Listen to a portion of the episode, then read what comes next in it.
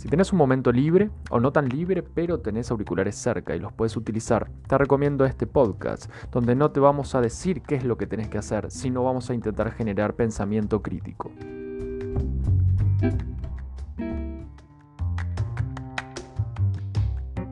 Viviana, bueno, muchas gracias por la invitación. Buenas noches a los que están del otro lado. Un, gusto y un honor estar en tu, en tu canal, nuevamente. Muchas gracias. Bueno, primero que todo, eh, aprovecho a saludar a quienes están en el chat. Está Dani, está José Aurelio, Simón, Patagón Hispano. Aprovecho a preguntarles, ¿se escucha bien? ¿Hay algún problema con el audio para que me den su feedback? Yo se los agradecería mucho.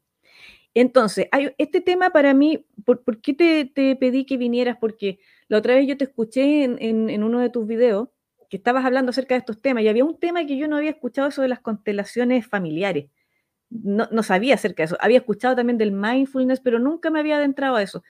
Y voy a ser un poquito autorreferente, pero yo desde chica fui bautizada católica, hice mi primera comunión, mi confirmación, pero a pesar de que estaba metida en el catolicismo, me metí en cosas, quizás por ignorancia o porque la televisión te lo mostraba, te estoy hablando del 70 en adelante. De repente, por ejemplo, yo quería ser igual que la hechizada, Bewitch. ¿Te acuerdas de la hechizada la que movía la nariz? Yo no lo encontraba como entretenido, yo quería ser como la hechizada. Entonces, esas cosas no se pueden complementar si tú eres católico. Es decir, es algo que eh, eh, va contra el catolicismo, pero eso no te lo enseñan, tampoco te dan guía, de repente los padres tampoco sabían. Hay mucha influencia entre los medios actualmente sobre eso y, lo otro es que la gente está con un malestar personal, emocional, físico, por diferentes situaciones, muchas cosas que han pasado últimamente, y entonces uno busca cómo eliminar ese sufrimiento que uno tiene. Eh, el problema es que uno se empieza a meter más y más en estas cosas y no te das ni cuenta cómo poco a poco caes profundamente en algo que nunca nadie te advirtió. Entonces me gustaría saber en ese, en ese sentido, Pablo, em, ¿es, peligroso para cualquier persona, no solamente para los católicos, para cualquier persona meterse en este tipo de, prácticas? ¿Y cuáles prácticas son las que están ahí, digamos, involucradas? Porque la gente dice, ah, no, pero yo hago esto, no, no pasa nada. A ver, eh, es un tema en su abordaje muy complejo porque hoy en día es eh, súper abierto, ¿no? Eh, uno encuentra cualquiera de estas técnicas, que ahora nombraremos algunas, a la vuelta de la esquina. nosotros tenemos, yo siempre cuando hablo de esto, en conferencias, en lo que fuera, tenemos como varios puntos por los cuales caemos, ¿no? Que eso después los podemos mencionar, pero yendo a tu pregunta, Em, estas técnicas lo que dan es una suerte de, bueno, encontré algo que me va a permitir salir de donde yo estoy, porque uno de los puntos de caída son conflictos de identidad, conflictos eh, a nivel emocional, desencuentro interior, búsqueda irrestricta de algo trascendente. Y como un sacerdote amigo me dijo una vez, eh, Jesús, la cruz, no, no, no, no garpa. No garpa aquí en Argentina significa que no, no, no, no es llamativo, ¿no? No, no es llamativo porque también una eh, profesor, una, una, persona dentro del ámbito de astrología que yo hacía, en su momento también comentaba, bueno, eh, el amor que es un tipo colgado en una cruz, decía como muy despectivamente, ¿no? Entonces, a lo que vamos es que, bueno, no, no, no es del todo llamativo en ese sentido, y todas estas técnicas vienen a darte, ¿no? Son muy marketineras, están a la vuelta de la esquina, tenés mm, como por diseño una para cada problemática. Bueno, si querés tomar decisiones, anda a tirarte las cartas o hacerte la carta natal. Si tienes algún problema físico, anda a hacerte reiki, biodecodificación. Si tienes alguna cuestión familiar, ancestral, anda a hacer constelaciones familiares, comprate tal piedrita y tal aromaterapia para que uno pueda estar mejor en su energía, eh, fíjate de no estar cerca de personas que puedan contaminar tu campo áurico, es decir, toda la cuestión energética. Bueno, eh, es súper común hoy, está a la vuelta de la esquina, insisto con esto, es decir, está muy al alcance de la mano, siempre es pago en general, siempre una transacción monetaria, cuestión muy distinta a, por ejemplo, una oración de liberación que te hace un sacerdote, una reconciliación o mismo un exorcismo que no tiene una eh, obligatoriedad de transacción económica. Uno obviamente puede hacer una, contribución por, por, diezmo, por ejemplo, por ofrenda, pero no, eso es un punto bastante interesante, ¿no? Porque hay un trasfondo eh, económico también en esto, es una actividad remunerada. Entonces, eh, la nueva era es un conjunto, un conjunto de técnicas, es un movimiento sincretista, es decir, que va combinando, va combinando distintas eh, filosofías, eh, distintas mismo religiones, pues van mezclando, vos vas a al consultorio de alguna persona que es facilitador de alguna de estas técnicas y en general puede tener eh, la rueda de los chakras y después eh, una estatuilla de San Benito como yo tengo aquí arriba o un San Miguel Arcángel o lo que fuera, ¿no? O, o mismo a María y después a la vez tener un Buda. O sea, eso es el sincretismo, es decir, combinar distintos elementos bajo un mismo hay una, una suerte de, de, fusión. Entonces, también ellos hablan del despertar. Bueno, uno cuando se va metiendo en esto empieza a tener, entre comillas, ese despertar, a salir de aquellas eh, verdades que nos han eh, pasado generación en generación. Podemos hablar obviamente del cristianismo y tomar eh, esta relación dialéctica que ellos hacen en general, los que están metidos, y yo lo digo porque he estado metido muchos años, esa relación entre, bueno, yo no soy tradicional, yo soy de lo nuevo, yo soy de la energía, entonces se genera esta, esta relación opuesta de, de oposición y donde uno va a encontrar respuestas sin meterse en el fango de la interioridad. ¿No? Es decir, una sesión de Reiki, vos vas, te acostás en la camilla, cerrás los ojos, y hay un facilitador que impone las manos en distintos puntos y pasan cosas, ¿no? Porque pasan cosas, obviamente, esto que no es, no es que es mentira, o sea, hay un montón de cosas que suceden allí, pero yo estoy dormido, estoy con los ojos cerrados, no me estoy metiendo en absolutamente nada y así muchas otras. Bueno, tengo que tomar una decisión en mi vida, no sé, tengo que mudarme o una decisión amorosa o una decisión de trabajo. Y como no sé bien qué hacer y la toma de decisiones por ahí no es algo que sea muy cerca a mis manos, ¿qué voy a hacer? Me tiro las cartas, ¿no? Tarot, por ejemplo. O eh, voy a hacerme la carta natal. La carta natal, que son aquella disposición de los astros al momento de mi nacimiento, van a decir la energía disponible que yo tengo y ni hablar si me fijo la energía del momento, entonces puedo tomar la mejor decisión, pero me la está diciendo otro básicamente. Me está diciendo otro.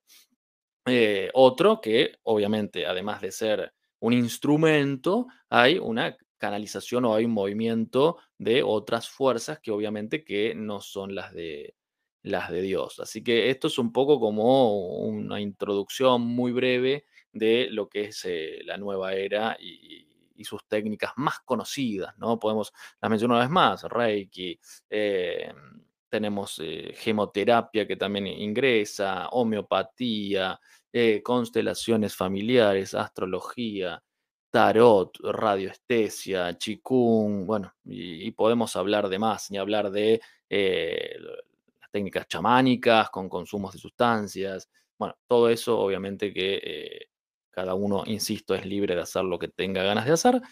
Yo hablo desde la posición que, tengo tomada, que los que me siguen saben cuál es públicamente. esto lo aclaro porque después vienen un montón de comentarios, sobre todo en las constelaciones familiares, que bueno, es una opinión sesgada porque en realidad vos hablas. Sí, sí, a ver, esto está claro en todas mis redes sociales. Yo soy psicólogo, psicólogo católico, y voy a hablar desde ahí. Hay una, una defensa, como si fuera una, misión, de por qué la nueva era no. Y hay un video que yo tengo un testimonio donde cuento lo que pasaba, además de los eh, montones de años de estudio.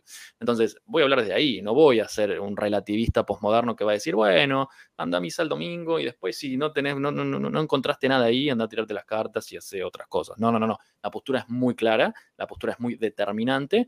Y al que le gusta, obviamente, bien, y el que no, eh, podría haber otros canales de astrología moderna. Mira, eso, eso que mencionas tú, porque, por ejemplo, en la televisión normalmente siempre, en vez de llevar, por ejemplo, un sacerdote, bueno, tú sabes que siempre el cristianismo, el catolicismo le, hacen la, guerra, pero llevan una bruja a, a, mostrar las cartas o a decir qué es lo que va a venir el próximo año, y como que se ha tomado ya como algo natural.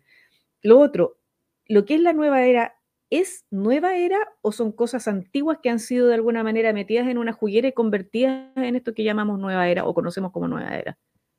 A ver, nueva era podríamos decir que es el nombre, ¿no? Es el, paraguas, la famosa New Age, ¿no?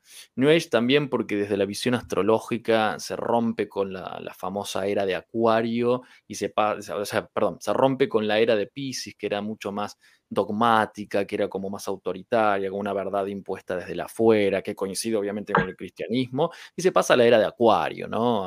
A, la diversidad, a, lo desconocido, al ocultismo, lo esotérico, al despertar, a la flexibilidad, a lo, muy posmoderno, relativista, con ausencia de, de verdades. Entonces, también ese es un punto. Por lo tanto, e, es como el concepto, ¿no? Bueno, New Age. Ahí tenemos después que hay un, un entramado muy importante, desde la teosofía hasta el espiritismo, hasta la masonería, o sea, todo eso es lo que podemos encontrar por detrás, con también rostros que se han puesto, ¿no? La teosofía Madame Blavatsky, eh, entre otros, las tradiciones paganas también, o sea, todo, todo ingresa en esa bolsa, ¿no? Todas estas cuestiones ingresan en, eh, esa bolsa, eh, haciendo esta separación ¿no? de la fe y lo que viene de Dios y aquello que no viene de Dios. Por lo tanto, lo que no viene de Dios entra en la otra bolsa. Es una división, ¿no? Es una, es una dualidad. ¿Por qué crees que uno cae en eso? Bueno, algo te mencioné de repente uno por búsqueda espiritual eh, y para sentir también que quita un peso el dolor, a veces ve como que en su religión no, encuentra lo suficiente, quizás porque uno no ha tenido una buena guía eh, espiritual, quizás no ha tenido un buen sacerdote que lo guíe. La otra vez hablaba con un, es decir, por, escribiendo a un sacerdote, decía, falta formación en algunos sacerdotes. Y eso es cierto, porque a veces algunos mezclan cosas. De repente, yo te mencionaba antes de ingresar acá, si habías visto justamente al que le dicen el cura DJ. A mí me provocó una sensación muy extraña ver eso. En cambio, todo lo que tenía que ver con el sagrario, con, las hostias consagradas, se, se, hizo una cosa que la encontré tan poco adecuada, porque siempre, yo escuchaba al padre Carlos Span, que él es exorcista, además psicólogo, tú tuviste la oportunidad de hablar con él, que lo encontré espectacular. Eh, y él justamente una vez me acuerdo en una de sus conferencias decía que hay que tener mucho cuidado en el momento de comulgar. Incluso si se llega a caer una hostia en el momento que estás comulgando, se tiene que hacer todo un proceso, todo una especie, no sé si decir ritual, pero un trabajo porque eso está consagrado, no es llegar y manipularla así como así. Y yo vi gente que le estaban entregando la hostia como si fuera cualquier cosa. Y además de eso, un cura DJ haciendo el final de, digamos, como una fiesta tecno al final de una reunión de, jóvenes. Entonces, ¿qué pasa cuando tú ves que quieren atraer a los jóvenes metiendo cosas como, no sé, del, del mundo dentro de la iglesia, en vez de hacer que los chicos conozcan cómo es la iglesia y si ellos quieren entrar, obviamente tiene que haber un cambio personal. Lo mismo me pasa a mí. Yo hace poco me reintegré, me reintegré el año pasado a la iglesia justo para Semana Santa y estoy aprendiendo nuevamente todo, reaprendiendo todo y estoy y he estado muy equivocada en muchas cosas. Para mí ha sido una intervención divina, te diré, porque había estado metida en muchas cosas antes de eso. Primero, eh, un saludo grande a, Daniel ah, ¿no? Daniel que está del otro lado, le mando un gran abrazo. Saludos, em, profesor. A ver, eh, eh, tiene un múltiple abordaje esta pregunta, ¿no? Porque em, yo no, a ver, los chicos que estaban en la JMJ, que van con total recta intención de vivir, ¿no? Una fe profunda, de, tener ese contacto, de que sea una, fiesta en el, en el buen sentido. Esos, la verdad que están exonerados de cualquier tipo de responsabilidad o culpa. Después hay imágenes donde se suman, se hace como una gran fiesta tecno, pero en realidad esos no son los responsables. Yo ahí sí tengo mi mirada, ¿no? En relación a por qué se dejan hacer estas cosas, ¿no? Y no se ponen otras como vos mencionabas. Ya ahí tendríamos que entrar en, eh, otro tema bastante picante, por así decir. Em, pero bueno, esto es, eh, ahora, el, mundo va a bajar una idea, por eso hablaba que está a la vuelta de la esquina, porque en realidad eh, esto no es al azar, no es que, bueno, eh, se orientalizó Occidente de un segundo para el otro porque vinieron dos personas que habían hecho, no sé, algún curso en el ashram de Osho eh, en la India, entonces abrieron un centro. No, no, no, no. Esto tiene todo un pensamiento por detrás, esto está todo muy bien diseñado eh, porque tiene un fin preciso, ¿no? Uno de los fines de la, masonería, que es lo que está por detrás, es uno de los elementos que están por detrás, es una reingeniería social anticristiana puesto el ojo en la destrucción de la familia, de los valores y obviamente el, alejamiento, eh, obviamente el alejamiento de Dios en los, en los grados más altos de esta logia, justamente hay mm, prácticas precisas en relación a la aversión a Dios, ¿no? Eh, al Dios cristiano, por lo menos. Entonces, eh, nosotros tenemos que hablar de como varias capas, como si fuera una cebolla, cuando nos referimos a la nueva era. Por eso yo antes lo mencionaba tenemos la teosofía, la masonería, tenemos también el gnosticismo, seguimos y tenemos el espiritismo, después llegamos al paganismo, ¿no? Son como distintos, como un núcleo y como que se va expandiendo como si fueran las catáfilas de, una cebolla. Entonces, no es que es algo aislado que hoy tengamos, que hoy tengamos por todos lados, estas técnicas que hoy tengamos por todos lados, esta, esta técnica, estas técnicas no solamente, sino tenemos la ideología que está por detrás y la filosofía que está por detrás. Y no solamente que uno lo vaya a buscar, porque uno puede decir, bueno, lo voy a buscar y voy a googlear eh, cómo puedo estar mejor del dolor de espalda que tengo, entonces sale el curso de Reiki. Pero si no, también aparece en los distintos canales de televisión, como vos mencionabas, en las plataformas de entretenimiento siempre hay algo de eso, que los niñitos jugaban a la Ouija y, así un montón de cosas en la película esta que hablábamos antes de salir al aire, Nefarius, en un momento el, poseso, el personaje poseso, habla de cómo el, demonio se va metiendo de a poco en la cabeza de las personas o en la vida de las personas, abriendo pequeñas puertas en pequeños actos, como por ejemplo robar un caramelo, como por ejemplo hacer el juego de la Ouija, como por ejemplo, como por ejemplo, como por ejemplo, como está todo muy pensado desde un inicio, estoy hablando en este caso de lo sobrenatural, pero también desde lo natural hay todo un aparato puesto al servicio de. Cuando hablamos, por ejemplo, de la interrupción voluntaria del embarazo, no es que aparecieron todas las chicas con el pañuelo verde en el 2015. Esto viene de hace muchísimos años atrás, bien pensado por cabezas que han puesto al servicio del mal justamente sus ideas y sus pensamientos y se fue desarrollando un plan a lo largo de los años para que más o menos en el 2015 sea cuando la mayor cantidad de países, por, lo menos de Latinoamérica, eh, hicieron la aprobación del crimen eh, prenatal. Y ahora, ¿cuál es lo próximo que viene en la agenda y que por lo menos aquí en Argentina se está empezando a ver más en los noticieros? La eh, famosa eutanasia. Justo el otro día un paciente de Canadá me manda eh, que ahora voy a hacer un video en estos días cuando tenga tiempo, de un caso que ofrecen una, una persona depresiva con ideaciones suicidas, va a un centro de salud mental y le ofrecen que el tratamiento sea la eutanasia. ¿no? Eh, es muy loco, pero a la vez no lo es, porque esto se ve venir, o sea, interrupción voluntaria del embarazo, no quiero decir la otra palabra para que no te tiren el video, eh, la eutanasia, ni hablar con la ideología de género, son todos puntos, y cuando hablamos de la nueva era, es otro de los elementos que ingresa dentro de esta agenda. No es un tema menor, no es que, ay, bueno, sí, fui a hacer un, retiro de ayahuasca con un chamán en el medio de, no sé, algún lugar, de un monte. No, no, esto también está pensado, ¿no? la, orientalización de Occidente no es un punto menor. Y esto es algo relativamente nuevo. Hace años atrás no era tan pensado que uno, bueno, haya gran cantidad de, budistas o que estén haciendo todas estas cosas. Y lo digo porque yo he estado metido en todo eso porque caí justamente porque no encontraba en otro lado, porque la formación católica era débil, porque no había un director espiritual, porque, porque, porque, porque, y uno termina en esas cosas. Eh, después, bueno, obviamente con la gracia de Dios y la libertad también intrínseca que tenemos, uno puede ir tomando distintas decisiones, como también te ha pasado según lo que has mencionado recién de, de haber vuelto, ¿no? Eh, y seguramente has pasado por alguna de estas, eh, de estas puertitas de, la nueva era. Entonces, eh, es súper complejo el abordaje. Creo que hoy culturalmente, obviamente, es un tema eh, muy complicado porque la nueva era te lleva al relativismo total, mm. la nueva era te lleva a centrarte en tu propio yo, en tu propio egocentrismo, en tu propia mirada del ombligo. A ver, la depresión, diría Byul Chung Han, que no es un psicólogo, pero también aborda algo de esto, dice que es, una enfermedad narcisista. Eh, ¿Qué diría Foucault, por ejemplo, de la angustia? Que la contradicción interior de estas fuerzas que, se, que, se, que chocan en sí mismas genera eh, y manifiesta angustia al exterior. Y después, bueno, ¿cómo vamos nosotros a, canalizar esa angustia? Bueno, la nueva era justamente es perfecta para, para, poder, eh, para poder canalizarla.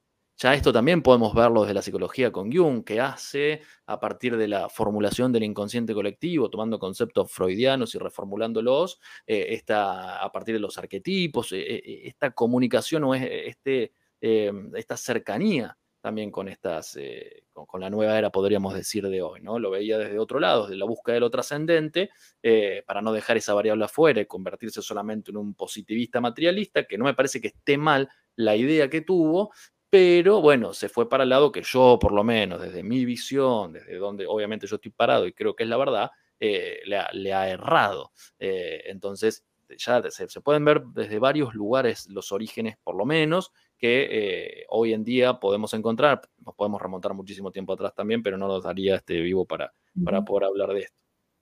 Bueno, yo me estaba acordando un poco de, mientras eh, hablabas tú, em, por ejemplo, esto del chamanismo, me estaba acordando de estas actividades neopaganas que han tenido algunos presidentes de la República en algunos países, incluyendo el nuestro, que hicieron rituales dentro de, por ejemplo, en el Palacio de la Moneda y eran como chamánicos y a la vez medio, medio neopaganos.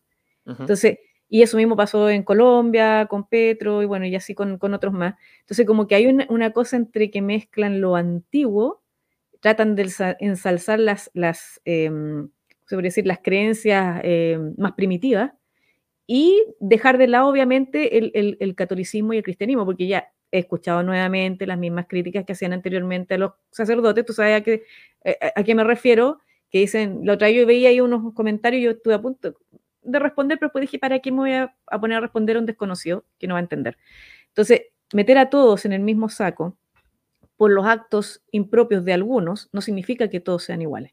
Entonces, a la iglesia le, eso le han dañado enormemente. Yo pienso ahí en eso de la infiltración. La infiltración sigue. Está la teología de la liberación, siguen metiéndose dentro de la iglesia, ahora haciendo esto, como decías tú, de, hacer eh, eh, actividades que no corresponden. De repente, por ejemplo, he visto eh, monjas haciendo yoga.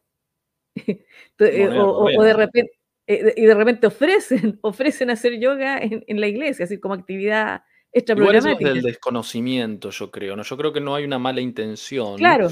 sino que hay un desconocimiento tan grande porque ahí tenés que pensar también en cuál es, como hablabas vos hace un rato, en la formación. Bueno, si hay eh, libros o te diría materias que se eliminan porque por ejemplo, la, acción demoníaca en realidad e, es, una figura, una imagen simbólica que, bueno, se intentaba representar a tal cosa o al mal y viene en la tierra, pero no tiene una acción concreta, los invito a ir a un exorcismo, por ejemplo. Los invito a ver realmente las personas que sufren cuando están tomados por, estas cuestiones. Pero partimos de la base de que hay eh, una muy mala formación, muy mala formación. Y yo, o sea, trabajo con, con sacerdotes, trabajo con, con, monjas, o sea, eh, hay una formación muy decadente, lamentablemente. Y esto tendría que estar como algo, diría, principal, principal. Ahí, ahí me hiciste, mm. perdón, disculpa que te interrumpa, ahí me hiciste recordar lo de la película Nefarius, cuando en un momento justamente el que estaba poseso hablaba con el sacerdote pero era un sacerdote que eh, eh, llamativamente llevaba una, una, una estola muy colorida que me recordaba de repente esa... Higienista, sí. claro, una, cosa medio también como de ideología de género, porque también he visto algunos que andan con... El, otro día vi una que era, no era de la Iglesia Católica, obviamente, porque era una mujer que salía con, con el cuellito blanco acá, y con una estola que salía con el logo de Plan Parejo. Imagínate bueno, la, contradicción, eh, la, contradicción en sí misma, eso es un oxímoron, es un, imposible. Perdón, ¿no? Pero es, o sea, la, estola, que es realmente un, símbolo, ¿no? Del sacerdote que lleve la inscripción de la institución de la muerte. O sea, realmente es una contradicción eh, impresionante. Impresionante. bueno, y ahí me acordaba de eso de cuando, cuando el sacerdote decía eso mismo que estabas mencionando tú, como que decía, no, yo no, no, creo, así como no creo en el demonio, nunca he, no he estado en un exorcismo y no, y no me interesa estar en uno, decía el sacerdote, al, al, al, hombre que lo iban a ejecutar, que era el que estaba poseso. Y él justamente como que ahí se relajaba y se aliviaba al darse cuenta que el sacerdote no tenía, no, no, no, no aceptaba ese conocimiento, no aceptaba la existencia del demonio. Fue el único momento donde se exaltaba, o sea, fue el único momento donde el personaje que estaba eh, tomado, porque hay dos momentos, ¿no? El personaje en sí, la persona en esencia que no estaba tomado por, definiendo la posesión demoníaca como una acción despótica, ¿no? En el cuerpo de la persona, es decir, que uno bajo la propia voluntad no puede controlarlo, es como que te tomen el, control del carro, del auto, ¿no? Por, por la computadora, eh, o por otro que empieza a conducir. Entonces, es el único momento donde se altera. Y ese es un, e, es un punto de discernimiento. Cuando, hay, cuando uno ve a alguien que bajo, bajo eh, la cercanía de lo sagrado, de la figura del sacerdote, tiene estas manifestaciones, es un punto de mirada para los que hacemos discernimientos o para los sacerdotes que obviamente hacen discernimiento espiritual. Entonces, cuando aparece el, bueno, no me llames padre, sino llamame, creo que era Lu, y hablemos, y bueno, no, eso quedó como una imagen de no sé dónde, vuelve otra vez a eh, tomar control de la situación. Es muy interesante, por eso esa película es espectacular. Yo se las recomiendo a todos, véanla, véanla. Y, lo más raro es que no la han puesto en los cines acá. Yo creo que en el fondo no, quieren, no quieren que la vean. Yo creo. Así, así que se, ahí después les puedo dar algún dato de dónde pueden conseguirla. Bueno, pero yendo a eso, todas estas prácticas nueva era, yo por ejemplo eh, estuve en Reiki hace muchos años atrás, claro que fue como con una, una señora que ella sabía, ella venía de Argentina y, hacían clases como de, Reiki. Entonces aprendí, pero no sé al final si era un Reiki, pero hablaban justamente de, del, se, me olvidó el apellido del creador del Reiki, el que se supone que... Usui. Entonces nos pasaron hasta un libro fotocopiado y todo ya. Yo en una época practiqué eso, lo admito. No llegué a, ningún nivel en específico, pero me juraba sanadora. Y yo estaba más mal que, imagínate, como, una persona está mal, está sanando a otro. También, por ejemplo, me hice acupuntura en una época, inclusive se la recomendé a mi papá. Mm, y creo que eso estuvo pésimo porque después se hizo acupuntura a mi papá también. Entonces, quizás yo he afectado de alguna manera a mi familia por cosas en las que yo he errado y eso también puede haber traído efectos secundarios a mi familia. Entonces, ¿Qué pasa cuando una persona sale de todas esas prácticas, nueva era, eh, mindfulness, que a mí me gustaría que después nos dijeras un poquito acerca de eso, porque igual yo he escuchado hablar de eso, pero nunca me he interiorizado mucho, eh, de, todas estas cosas. Incluso te iba a preguntar si el tapping, no sé si es como una cosa de hacer con los dedos, tiene algo de eso, porque por ejemplo, hace un tiempo atrás yo estaba buscando un psicólogo que tenía, tenía relación con algo de los psicópatas integrados, pero acá hablan del Ah, eh, yo les pregunté a varios y no, no, no ubicaban eso de los psicópatas integrados, hablan de los psicópatas asesinos nomás, o no conocían el término. Y lo otro, por ejemplo, está lo de, mm, me decían, no, pero puedes hacer tapping, o lo otro era, ¿cómo se llama esto? Eh, no me puedo en este momento, después lo voy a recordar, es que es por, por un psicólogo que sigo español, que es eh, Iñaki Piñuel. Él también es católico, pero no tiene, digamos, quizás la formación tuya, pero poco a poco se ha ido dando cuenta de que hay algo mucho más allá que solamente la cosa psicológica. Empezó a darse cuenta que hay una guerra espiritual. Se fue dando cuenta solo. Yo lo sigo hace tiempo y me ha, ayudado mucho en ese sentido, pero la parte más eh, física, psicológica, emocional, pero la parte espiritual, la iglesia es la que me ha ayudado. Entonces, mm. ¿qué pasa? Eh, cuando tú sales de esto, cuando te das cuenta que ese no es el camino, pero igual ya te afectó de alguna manera y afectó a tu familia, forma directa, indirecta, porque le hiciste reiki o porque le sugeriste que hicieran, eh, eh, no sé, cualquier tipo de práctica, ¿cómo lo hace la persona que fue la responsable de todo eso para salir de ahí? Tú estuviste ahí, por eso te pregunto, porque tú hiciste un proceso para salir de ahí y yo creo que no fue un proceso fácil ni corto. ¿Qué se hace en ese caso? ¿Qué, qué, es lo que le dices tú a la gente? ¿Qué pasa cuando estuviste ahí? ¿Y qué, cuál es el proceso para poder sacarse todo eso? Si es que en algún momento incluso puede haber infestación demoníaca o, en algún momento incluso hay gente que queda con posesión. Sí, eh, como bien dices, ¿no? Yo, yo, estuve metido en, te diría, casi todas, salvo algunas poquitas, eh, la mayoría las, las, hice, por muchísimos años, eh, básicamente por, bueno, lo que mencionaba al inicio de los puntos de, caída, sobre todo más a, a nivel en general emocional o de identidad, de búsqueda, Em, la buena noticia, por lo menos de lo que vos estás eh, relatando, es que esa persona salió. Esa es la buena noticia. Hay personas que no salen nunca. Hay personas que no salen nunca. Eh, tenés dos elementos.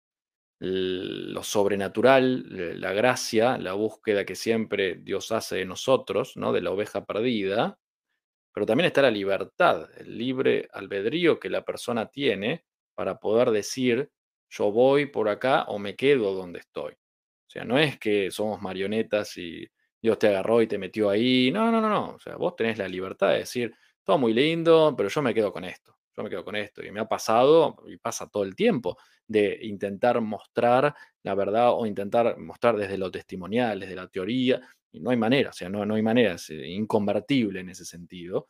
Em, pero ¿qué se hace? A ver, insisto, primero la buena noticia, has salido, has salido. Después, la influencia, la influencia, vamos a poner nombres fáciles, negativa, es directamente proporcional a la profundidad de donde has estado. Es decir, a la profundidad me refiero a, bueno, ¿sabes qué?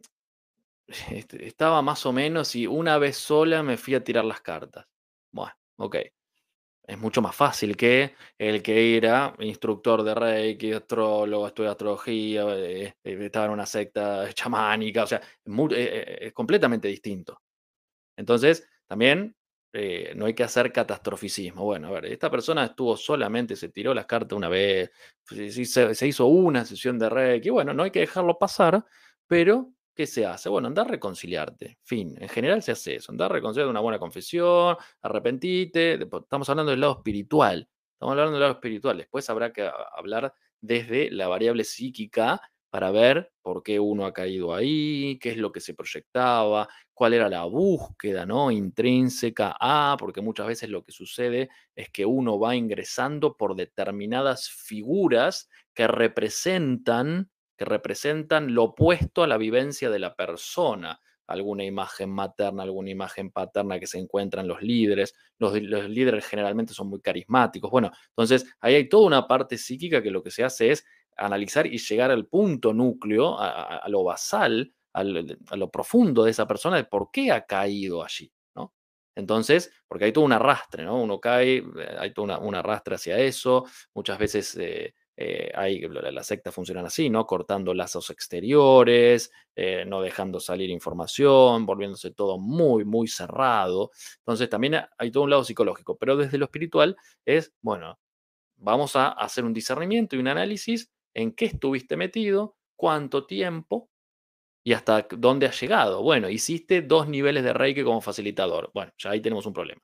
Tenemos un problema porque hubo un maestro que te ha iniciado, que ha, hecho muchas cosas, entonces se necesita, o sea, a problema espiritual, antídoto espiritual, a problema humano, antídoto humano. Es decir, no se puede, no se puede utilizar, eh, por ejemplo, un martillo para eh, atornillar un, tornillo en la pared. Se necesita un destornillador, una herramienta específica para eso. Eh, por lo tanto, hay que hacer ese análisis. Luego, una vez que ese análisis está hecho, hay que observar si esa persona realmente va a requerir un diagnóstico espiritual. Lo que se hace es, bueno, a mí me llega la persona a mí. Muchas veces a mí me llegan por sacerdotes que dicen, bueno, hace, hace este discernimiento porque no sé si tiene algo psicológico, entonces no me quiero meter por las dudas. Y muchas veces yo cuando llega alguien y empiezo a hipotetizar que hay alguna posibilidad en, en mi discernimiento de que hubiese alguna cuestión en el lado espiritual, automáticamente lo manda el sacerdote para hacer un diagnóstico. Entonces ahí vemos y chequeamos las dos variables. Porque lo que sucede en el mundo psíquico, psiquiátrico, positivista, es que hay infinidad de casos, lamentablemente, yo que me ocupo de este nicho, que hay personas medicadas de por vida que nunca mejoran. ¿Por qué?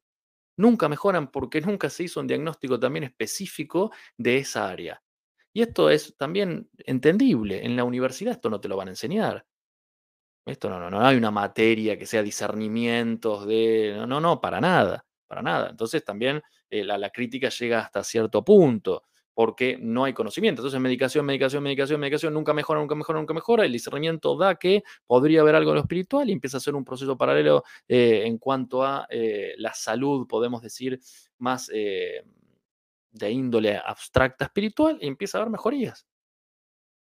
Eso es un porcentaje mínimo, que quede claro, es un porcentaje mínimo en relación a las patologías mentales, eso es un, un porcentaje muy mínimo. Las influencias extraordinarias, infestación, obsesión, vejación, posesión, son mínimos los porcentajes. O sea, no, no es que eh, abundan todo el tiempo, los hay, los hay. Culturalmente, en la cultura de la muerte que estamos hoy, con todas estas... Eh, organizaciones contrarias a Dios que están cada vez más presentes, sobre todo en las generaciones más jóvenes, se puede ver cada vez más, porque hoy también un punto o una manifestación o estrategia de resolución de problemas también tiene que ver con sicarios espirituales, ¿no?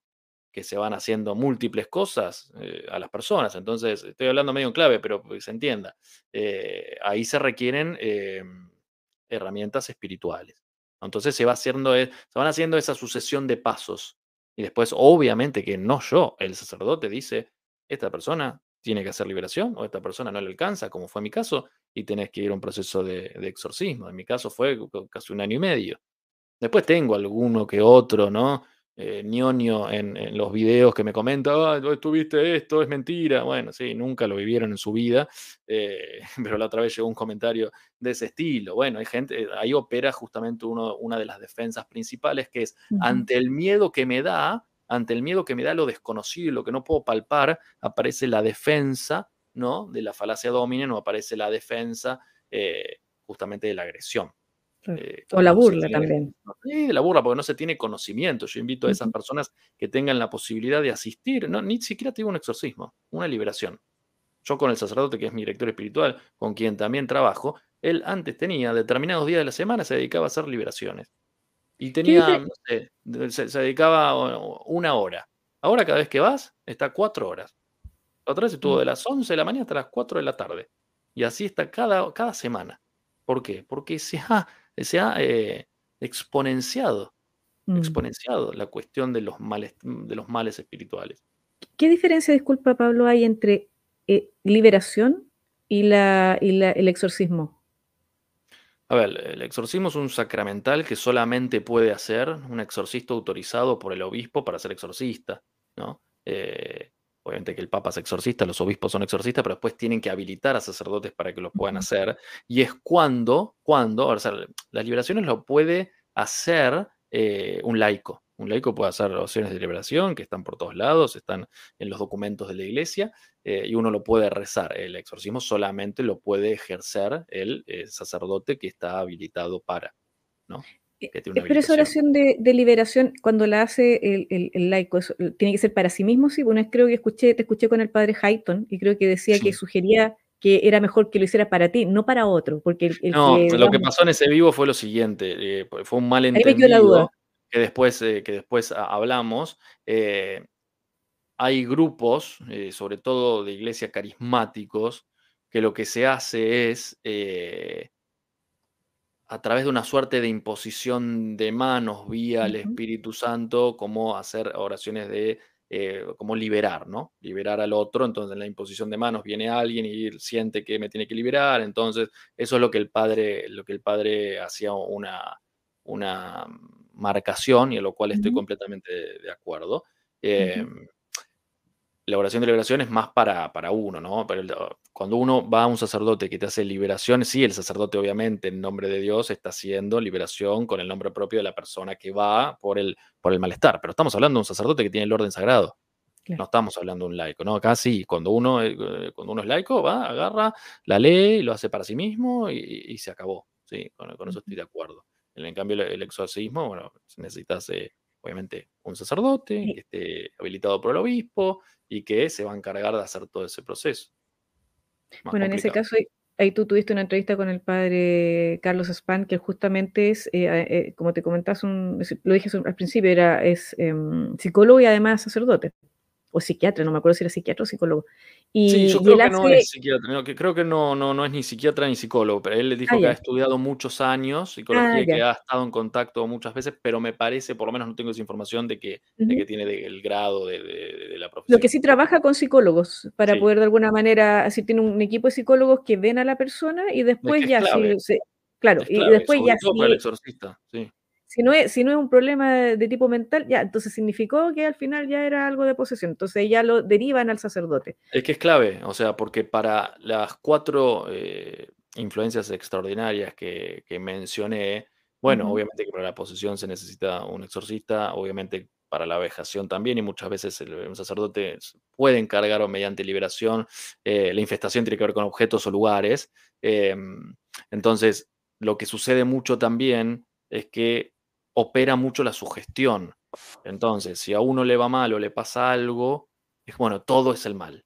Todo es el mal, todo es el mal. No es porque el demonio me ataca, no es porque esto, no puede... Y ahí se, se transforma en una obsesión, que no forzosamente es de tipo extraordinario, sino una obsesión de tipo natural humana, donde uno está perseguido de que todo el, demonio le hace algo ahí, ¿no? Entonces también hay una cuestión ahí de la importancia, bueno, me atacan a mí, soy importante, ¿no? Me están mirando a mí, cuestión de la mirada, cuestión de la necesidad, aunque sea de índole negativa, de que me miren, ¿no? Es como si fuera una suerte de bullying sobrenatural, me están haciendo algo y entonces los equipos lo que se encargan es de hacer ese discernimiento. Lo mismo que yo hago en las consultas privadas, se encargan de hacer ese discernimiento y si el equipo ve que es un caso realmente que tiene los elementos, ahí va el sacerdote, porque si no, se les llenan los templos y de, personas que por ahí la mayoría son su gestión. O piensan que no hay ningún indicador, ningún elemento que muestre que pueda hacer algo. Por eso digo, los porcentajes son menores, son pocos. Entonces, por eso está buenísimo que los, los exorcistas tengan, eh, tengan esa posibilidad. Un equipo que con conocimiento humano, psíquico, y además también de, índole espiritual para hacer ese discernimiento. Y después si hay alguno que tiene que ir, bueno, va.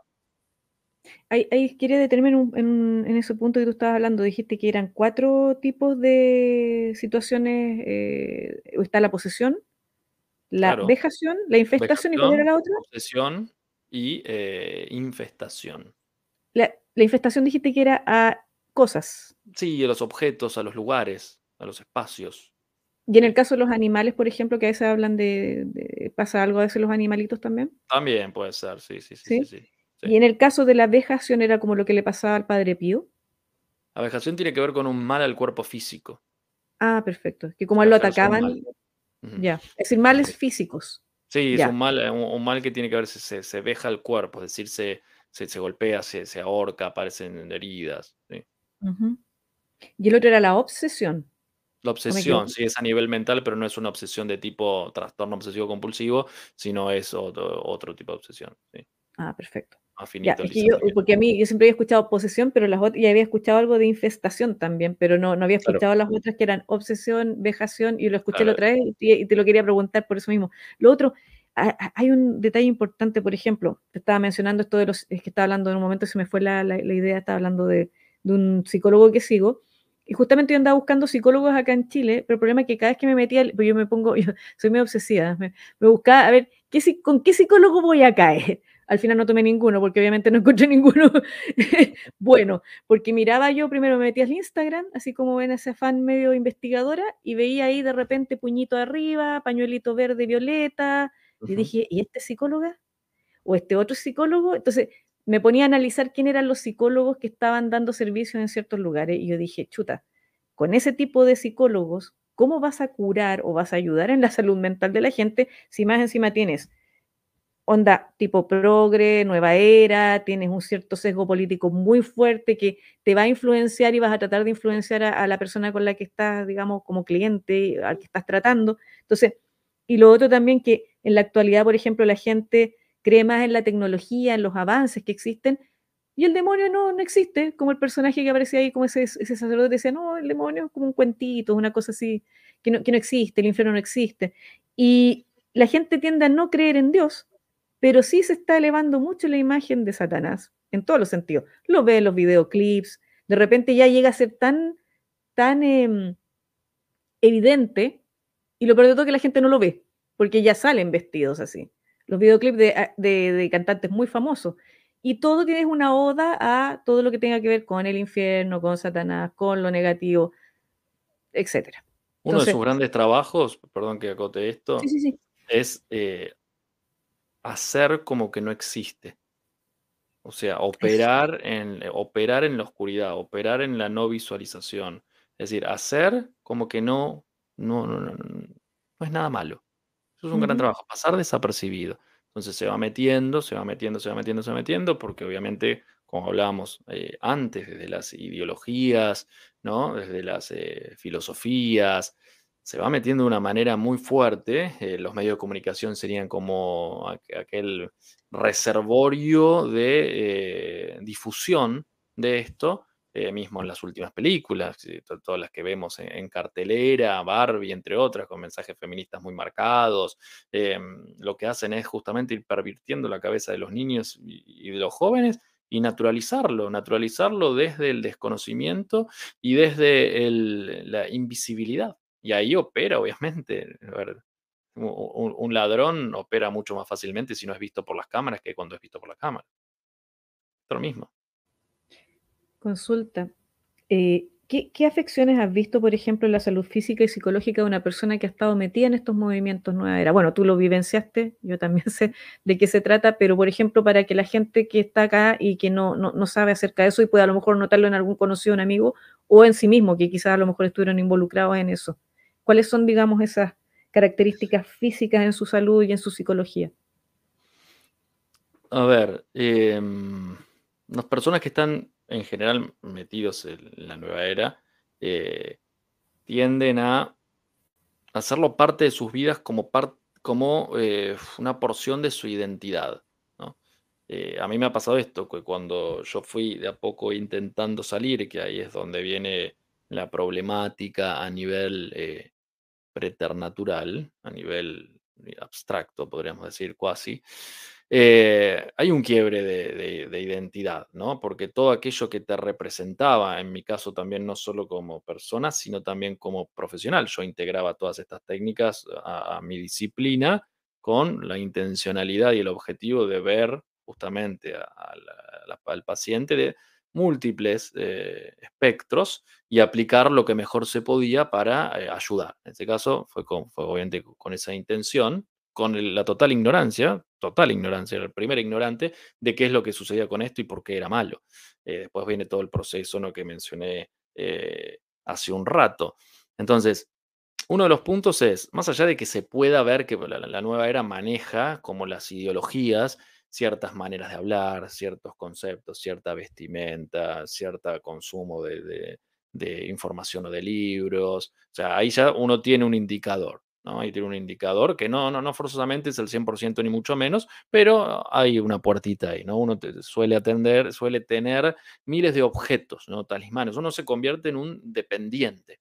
Es decir, uno empieza a perder de a poco y muy sutilmente el gobierno en sí mismo para pasar a otorgar el poder en otros no en Dios, no en Jesucristo, no en la palabra, que es mucho más, eh, o sea, es una sola cosa, no, no tenés demasiado donde, donde desplegarte, ¿no? Acá empezás a depositar en el, maestro chamán, la necesidad de la sesión de Reiki semanal o quincenal, eh, ir a tirar las cartas una vez al mes o quizás mm, depende de la frecuencia. Después, bueno, me agregué a tal grupo que hicieron este, iniciaron esta nueva técnica de biodecodificación y ya que estamos, bueno, vamos a abrir los registros acá, chicos, y después el sábado vamos a ir a una sesión de constelaciones porque tengo un, tengo un lío eh, familiar, ¿no? De mis antepasados de no sé dónde y así.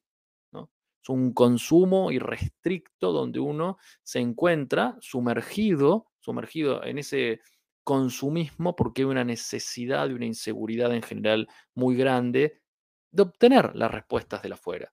Entonces uno empieza a obtener respuestas. Empiezas a obtener respuestas. Eso es así.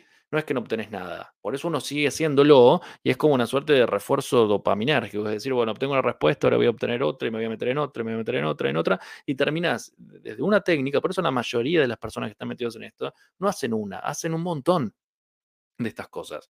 Y si te empezás a meter más para ser facilitador de alguna, en general, el que es eh, instructor de yoga, a la vez tiene un curso de Reiki y a la vez también está haciendo las cartas de no sé qué, y a la vez, y a la vez, y a la vez. En general es así.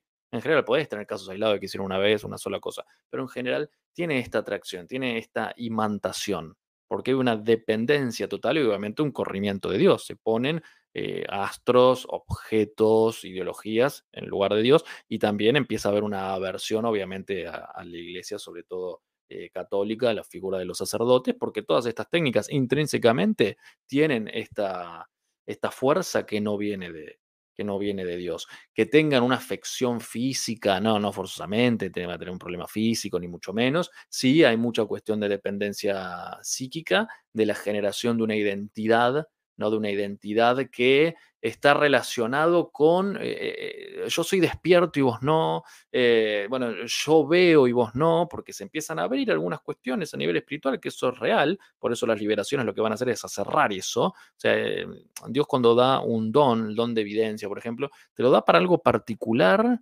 para ponerlo a disposición del prójimo y después lo quita. No está abierto y restricto, ¿no? Bueno, el vidente o la vidente lo tiene restricto y obviamente ahí tienen eh, esa información como pasa en las constelaciones, como yo he mencionado en el, video, que eh, viene esa información de, obviamente, de otro lado. Entonces, em, en general hay una muy baja estima, una necesidad de respuestas que no puedo encontrar en la toma de decisiones y, mucho, y por ahí tuve una experiencia desagradable, una mala experiencia en relación con la iglesia, con algún sacerdote, con, no sé, con que me empecé a, consumir información progre, posmoderna, entonces la iglesia no va y sobre todo si sos eh, más joven, donde está todo mucho más maleable y mucho más en crecimiento y bueno, eh, terminé allí y ahora estoy metido hasta la manija, como diríamos aquí, y no, se puede salir.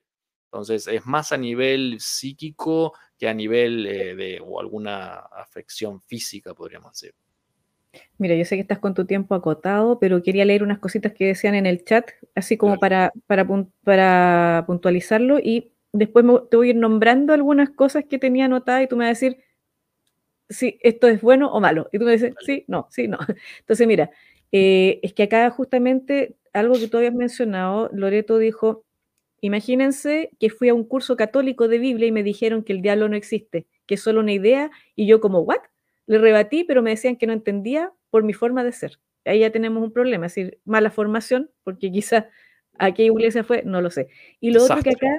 Perdón, a Coto, ¿no? Es un desastre ir a un curso bíblico y que te menciona, o sea, no, nunca han leído la Biblia, o sea, jamás han leído la Biblia, o, es una persona que está completamente ideologizada y que fue cortando porciones de la palabra, eh, y, sobre todo lo último, me decían que no entendía por mi forma de ser, es decir, están generando una, una, una autoinculpación, es decir, yo debo tener algo, por lo tanto no entiendo, y fíjate cómo se va metiendo, ¿no? Si uno hace un análisis más profundo, si esto es que es así literal, eh, es un problema, es un problemón perdón, justo me salté el otro, que acá José Aurelio mencionaba, la mayor parte de mi vida pensé que el diablo, el mal no existía hasta que me tocó verlo en la calle. Seguramente se refiere a lo del 2019 y varios les pasó que lo vieron. Eh, lo otro, eh, eso fue la insurrección. Nael pregunta acá si una persona con trastorno puede bautizarse y seguir los ritos católicos o tiene que sanar el trastorno primero. No, no, no, que se bautice eh, rápidamente. Sí, sí, sí. Después que se trabaje los, el trastorno que tenga, pero que sí, claramente. Primero tenés que ser hijo de Dios y después bien. O sea, primero está lo. Acá no hay un psicologismo, ¿no? Es decir, eh, el, el, mayor sanador es Dios. Después el psicólogo, el psiquiatra son instrumentos que Dios pone para tratar de ayudar desde otro espectro de conocimiento, pero sin lugar a dudas, que primero lo, se bautice, sí, obvio. Acá decía, ah, bueno, eso era. Y lo que otro que te quería eh, mencionar era bueno, noté algunas y capaz que me haya quedado corta, porque ya, está el concepto nueva era, eso de por sí, ya es malo. no sé cómo decirle, le voy a decir malo, no, no se meta. Te voy a decir, te voy a decir la, ¿ah? Peligroso. Ya, eso, peligroso. Meditación.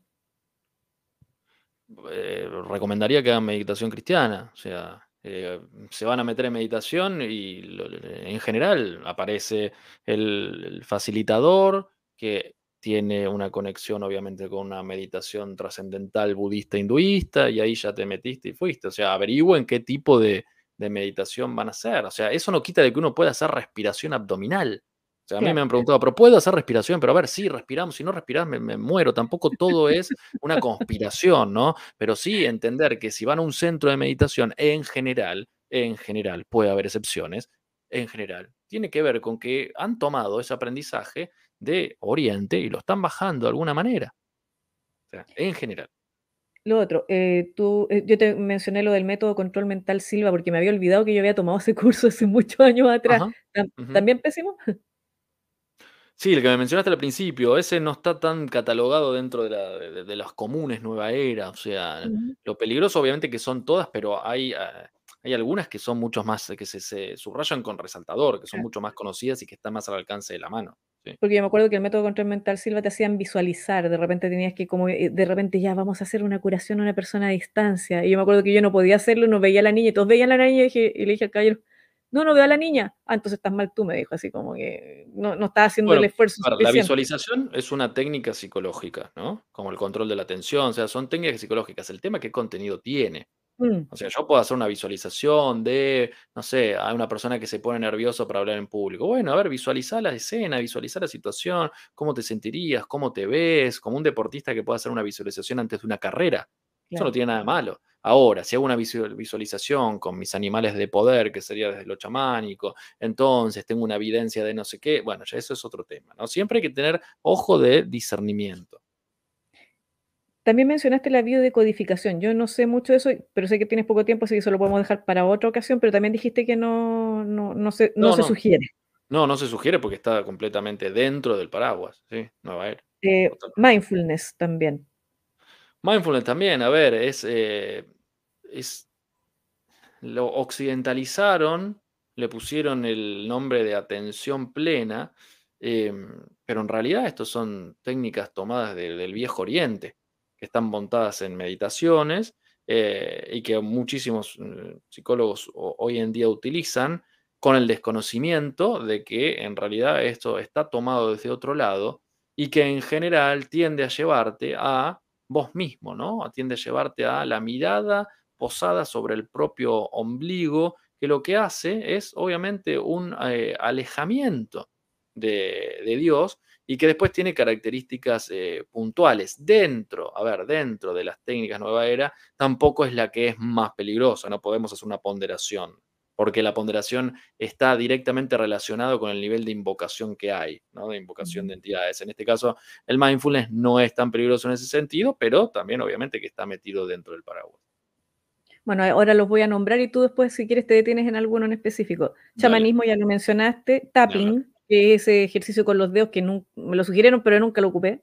Sí, sí, sí, sí, yo ese también lo he hecho. eh, no es tan, no es tan conocido, lo utilizan algunos médicos en general, pero obviamente que va a ir, si mal no entiendo, eh, a trabajar sobre los meridianos energéticos de la medicina china, por lo tanto estamos dentro, en cierto sentido, del trabajo con la energía. Recordemos, la nueva era es sincretista y es panteísta, tiende a tomar la energía universal como un todo y religarnos en esa suerte de sentimiento oceánico, como decía como decía Freud en algún momento. Después, bueno, las constelaciones familiares, les recomiendo que vayan a ver el video que tiene Pablo, justamente ahí habla en extenso sobre eso, así que yo les dejé fijado el canal de Pablo arriba, eh, por si acaso, para que así vayan directamente, después yo lo voy a volver a poner abajo también en el video. En la, en la, la ocasión que yo te hice la entrevista está toda la información ahí, pero yo la voy a traspasar también a este video, pero ahora está fijado el canal de él para que así se suscriban y pueden encontrar mayor información. Lo otro, bueno, la acupuntura obviamente no, el uso del péndulo, las cartas, adivinación, parapsicología. Lo otro te iba a Ujú. preguntar, la, en las artes marciales, la otra vez hablaba con alguien y también supe por ahí que en algunos casos sí dicen que, que sí y que no, porque dicen que sí puede ser peligrosa cuando tú ya estás en niveles muy altos, pero cuando tú estás empezando, no. Nunca hice, nunca hice, sé que da grandes valores como la disciplina, ¿no? Eh, creo que mm, es bueno, o sea, si uno tiene un buen discernimiento, eh, puede hacerlo, o sea, puede hacerlo, defensa personal, el tema sí, bueno, haces eso y además te metiste en la filosofía japonesa y entonces ahí sería el inconveniente. Si fuiste a hacer el, eh, la técnica o el ejercicio, mm, yo no, no me, no me he metido, por lo tanto no puedo hablar tanto del tema, pero me parece que no. ya, perfecto. Y para terminar, me gustaría que tú les, les dijeras a los que están en este momento en el chat y a los que lo van a ver en diferido, eh, no sé, algo para redondear, una sugerencia de, por favor, no se metan en esto, por tal y tal razón, y además, no sé, algún mensaje que tú nos quieras dejar con respecto a todo esto que está relacionado con esta búsqueda espiritual que todos tenemos, pero de repente nos perdemos en el camino de, de- de buscar a Dios y a veces volvemos, como tú bien decías, como el hijo pródigo, yo volví como el hijo pródigo, y, y- y vuelves nuevamente a, a la iglesia y a encontrar nuevamente el camino y a, a aprender todo nuevamente. Entonces me gustaría que hicieras un, un, Sí, y quería responder, quiero final. responder algunos comentarios del chat Sí, para sí, que sí, no queden con dime, dudas. Acá dice, dime, ¿qué hacer con eso si en las universidades todas las terapias psicológicas son Age? Es verdad, eh, esto es así, lamentablemente, porque eh, desde el paraguas que estamos eh, vivenciando, las universidades de los medios de comunicación son los que más financiamiento tienen, en este caso de izquierdas, etcétera, de toda la, la cuestión de la superestructura, podríamos decir, en palabras o en conceptos más... marxistas, entonces, em, la psicología va a estar directamente relacionada con la nueva era. La psicología, te van a decir que si uno estudia psicología o es psicólogo no puede ser creyente, no puede ser católico. Entonces, eh, esto, si, si, este es un estudiante o algo, tiene vinculación, que se quede tranquilo, que haga su biblioteca en paralelo y que no le dé importancia a lo que les vayan diciendo porque les van a ir quemando eh, la cabeza. Después hay otro que decía em, que leía, yo soy católico y leo a Jung, de hecho me ha servido para reforzar mi pensamiento espiritual. Sí, obvio, lea a todos, lea a Jung, lea a Freud, yo tengo un montón de libros de eso porque tenés que tener las dos bibliotecas, o sea, no puedes solamente leer al psicólogo conservador católico, no, no, no, en general tenés que leer más del otro lado para después poder tener la posibilidad de argumentar, debatir, etcétera, así que me parece perfecto. Eh, quería esos dos, ¿no? Eh, no sé si había alguno, alguno otro por ahí, eh, pero, pero me parecía que eran importantes. ¿Qué mensaje? Bueno, primero que tengan la posibilidad de formarse en esto, o sea que no es eh, una imagen eh, mítica, que no es un, simbolismo, que esto existe y es tan concreto como la computadora o el micrófono que uno tiene delante de sus ojos o de su mirada, por lo tanto no es una tontera, que obviamente hoy en día, no dicho por mí, sino dicho por especialistas, hay una crisis en la iglesia, entonces están como subvirtiendo muchas cosas, muchos valores, entre otras, eh, y que hay que tener mucho ojo, mucho discernimiento, seguir eh, como en esa búsqueda, no alejándose del norte, no alejándose de cuál es la única verdad, y que si los tildan de fanáticos, bueno, bienvenidos los fanáticos, ¿no? Se entienda que uno no es fanático, si por decir la verdad, eh, lo van a tirar de fanático, bueno, que te tiren de fanático o que está sesgado tu pensamiento, no hay ningún problema, o sea, que lo puedan expresar sin miedo al comentario o a la mirada que venga de afuera. Por lo tanto, desde ahí no hay problema, Jesús es signo de contradicción, entonces eh, ahí también le decían un montón de cosas y creo que hay que levantar esas banderas y que si ven a alguien que se está metiendo en alguna de estas cosas, que le puedan decir, mirá, yo conozco tal cosa, fíjate tal libro o lo otro, te lo explico, ¿por qué no? Y quizás eh, se termina rescatando alguno que no se termina metiendo eh, en estas cosas. Entonces me parece de vital importancia cómo lo que se está trabajando hoy en día, ¿no? Con todos los grandes difusores de la batalla cultural, desde lo político, lo tecnológico, lo ecológico, también desde esta vertiente. También yo tengo en mente escribir un libro sobre la, nueva era. Bueno, no, no, hay tiempo, es muy difícil hoy en día hacer tantas cosas, eh, pero que tenerlo en claro, en, claro de que no es una cuestión menor. O sea, es parte de la agenda de la reingeniería social anticristiana. Es parte. O sea, es parte. Esto te aleja de Dios, ergo, si te aleja de Dios, te aleja de la familia. O sea, es una cuestión que va arrastrando.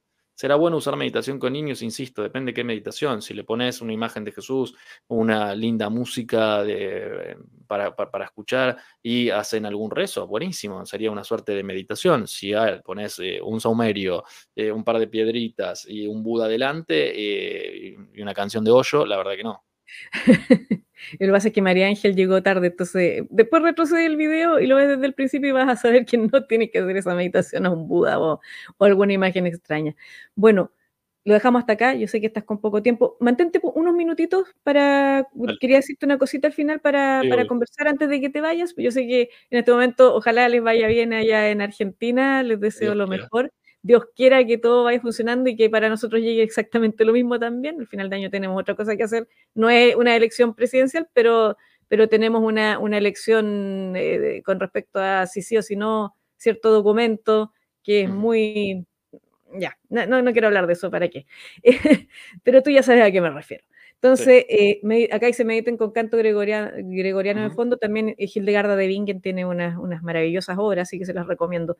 Bueno, muchísimas gracias a todos. Espero que estén muy bien, que tengan un buen fin de semana largo los que lo tienen y los que no, bueno, mañana van a trabajar y tienen el próximo día libre. Nos estamos viendo. Gracias, Pablo. Ha sido súper, súper interesante lo que nos has dicho. Ojalá otro día podamos conversar un poquito más, andar en algún tema que a ti te interese en específico. Y no sé, eh, darte las gracias y, desearte lo mejor. Gracias a vos por la invitación, Viviana. Cuando quieras estoy disponible. Un abrazo. Perfecto. Mantente un poquito. Nos vemos a lo mejor, no sé si más rato voy a hacer algún directo, sino mañana. Que estén muy bien. Chao, chao.